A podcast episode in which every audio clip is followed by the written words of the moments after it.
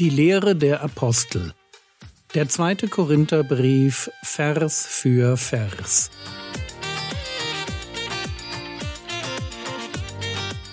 Theologie, die dich im Glauben wachsen lässt, nachfolge praktisch dein geistlicher Impuls für den Tag.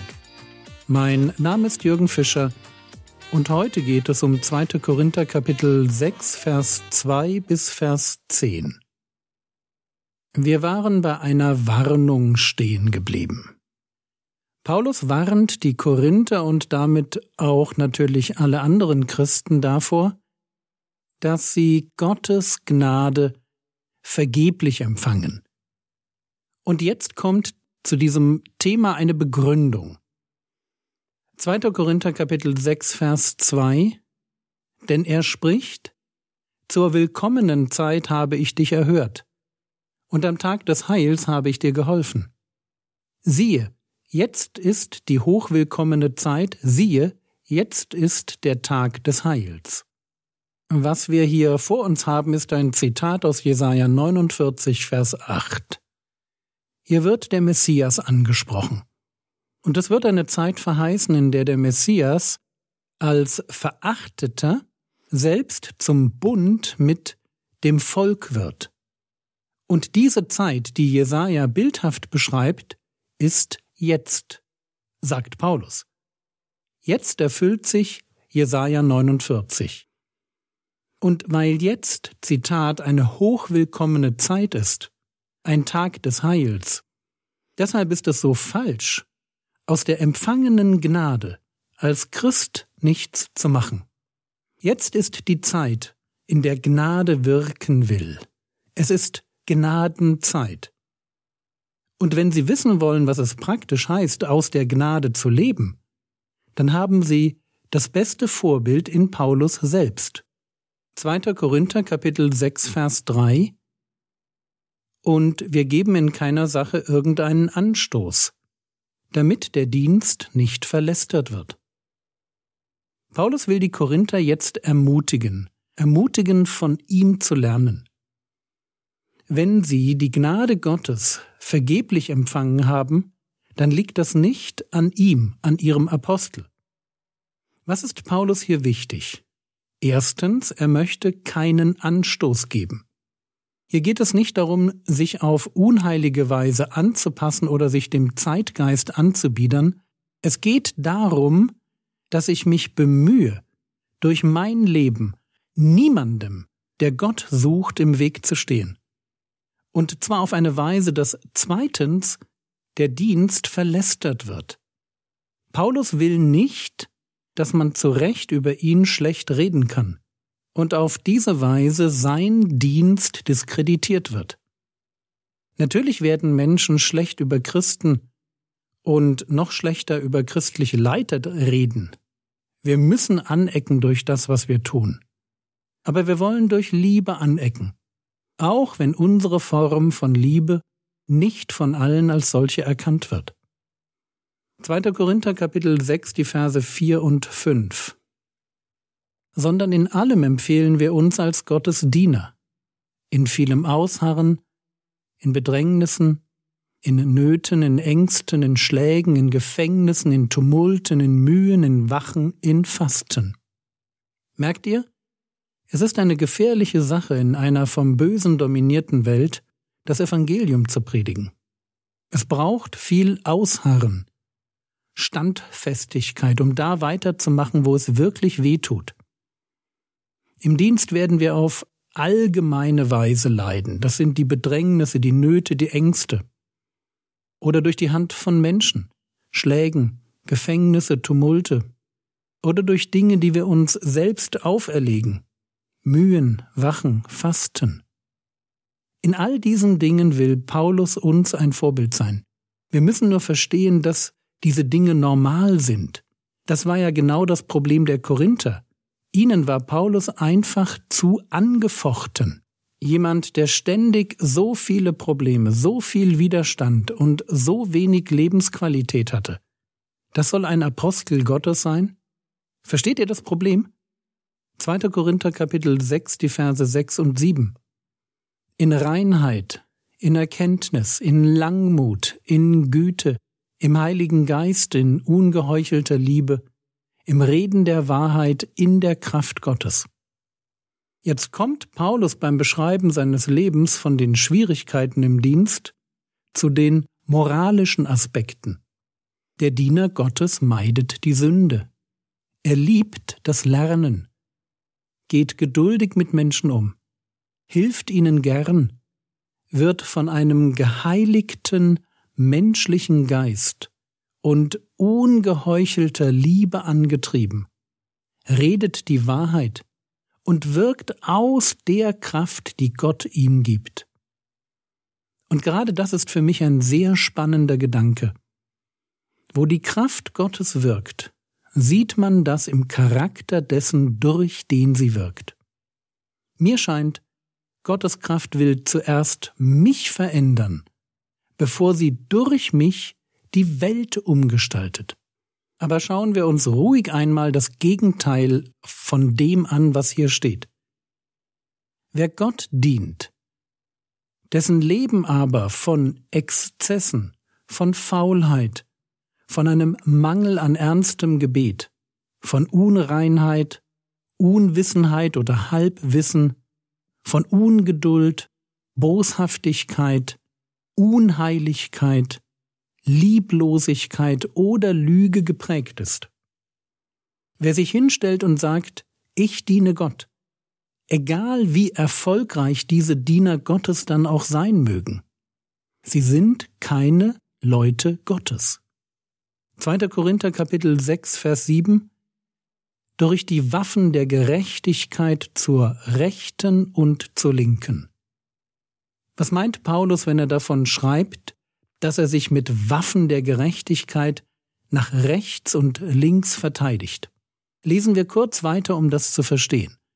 2. Korinther Kapitel 6, Vers 8 Durch Ehre und Unehre, durch böse und gute Nachrede merkt ihr, wie man manchmal auf zwei Seiten vom Pferd fallen kann. Ehre kann uns hochmütig machen, Unehre völlig entmutigen. Wenn die Leute gut von uns reden, können wir uns leicht etwas darauf einbilden. Wenn sie schlecht von uns reden, stehen wir in der Gefahr, uns zurückzuziehen. Wir müssen uns nach zwei Seiten hin gegen Angriffe wappnen. Das meint Waffen der Gerechtigkeit zur rechten und zur linken. Und nun kommen wir zu sieben abschließenden Antithesen. Alle werden eingeführt mit als. 2. Korinther Kapitel 6, die Verse 8 bis 10 als Verführer und Wahrhaftige, als Unbekannte und Wohlbekannte, als Sterbende und siehe wir leben, als Gezüchtigte und doch nicht getötet, als Traurige, aber allezeit uns freuend, als Arme, aber viele reich machend, als nichtshabend und doch alles besitzend. Verführer und Wahrhaftige. Hier geht es darum, wie Paulus und damit der apostolische Dienst wahrgenommen wird. Nicht von den Korinthern, sondern von den Menschen außerhalb. Für sie ist der christliche Apologet nur ein Verführer, ein Scharlatan, einer, der Menschen durch Lügen dazu bringt, an seine Religion zu glauben. Der spannende Gedanke dahinter ist natürlich der, auch wir dürfen damit rechnen, regelmäßig in eine Sektenschublade gesteckt zu werden. Und das, obwohl wir wie Paulus hoffentlich zu den Wahrhaftigen gehören. Wir sagen die Wahrheit. Dann heißt es hier Unbekannte und Wohlbekannte. Wieder zuerst aus der Sicht dieser Welt. Dieser Paulus aus Tarsus war kein Superstar. Er war niemand, den man kennen musste, um up-to-date zu sein. Keine Celebrity. Man darf sogar so weit gehen, selbst die Korinther kennen ihn nicht wirklich. Jedenfalls vermitteln sie einem diesen Eindruck. Aber was für Menschen gilt, das gilt natürlich lange nicht für Gott. Für ihn sind wir Wohlbekannte. Er kennt uns und er kennt einen Paulus durch und durch.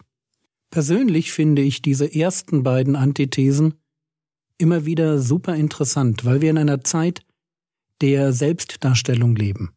die auch christliche Prediger dazu verführt, sich über die Reichweite ihrer Videos, über die Anzahl der Follower oder über die mediale Zustimmung in Kommentaren zu definieren. Wie gut zu wissen, dass wir in den Augen anderer nichts darstellen müssen und dass es völlig reicht, dass Gott uns kennt. Wir müssen nur treu sein.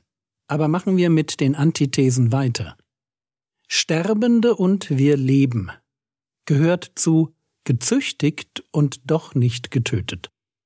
Was Paulus durchzumachen hatte, das haben wir schon gehört. Nöte, Schläge, Gefängnisse, Tumulte.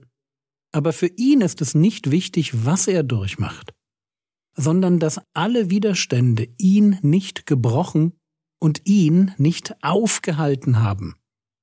2. Korinther 4, Vers 7, ihr erinnert euch, das irdene Gefäß, das hat hier und da einen Knacks, aber noch geht es voran.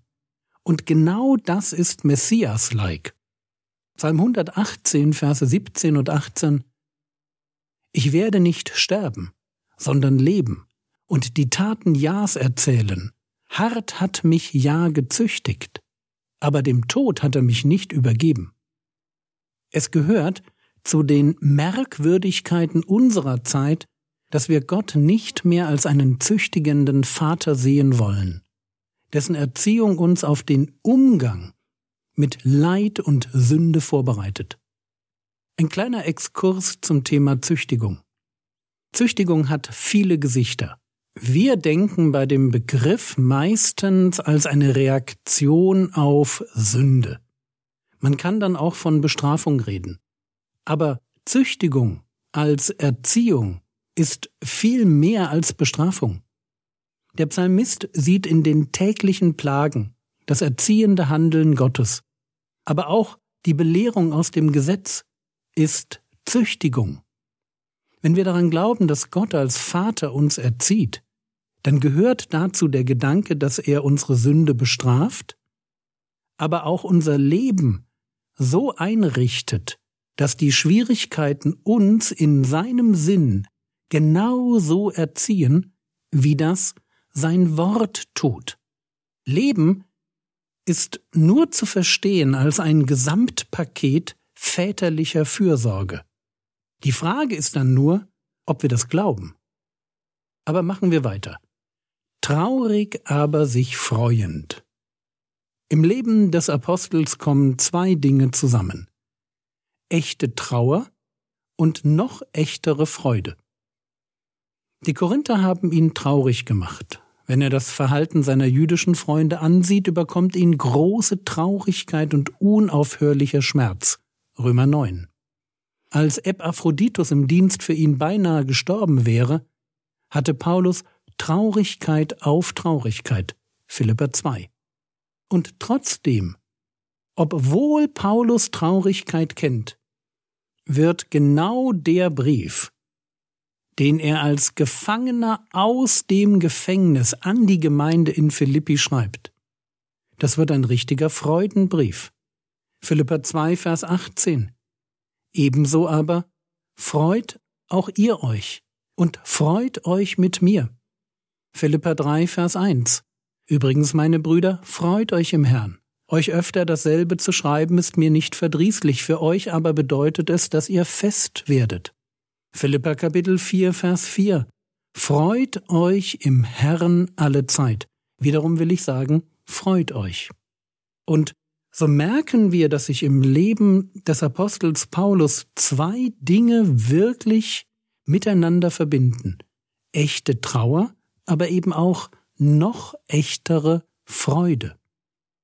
Und dann heißt es hier, Arme, die viele reich machen und nichts habend und alles besitzend.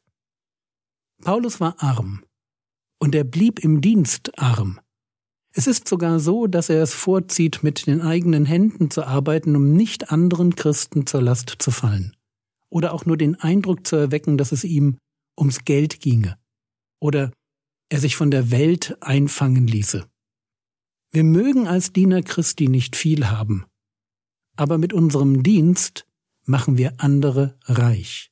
Und wenn man uns dann als habe nichts bezeichnen würde, dann könnte die Wahrheit nicht ferner sein.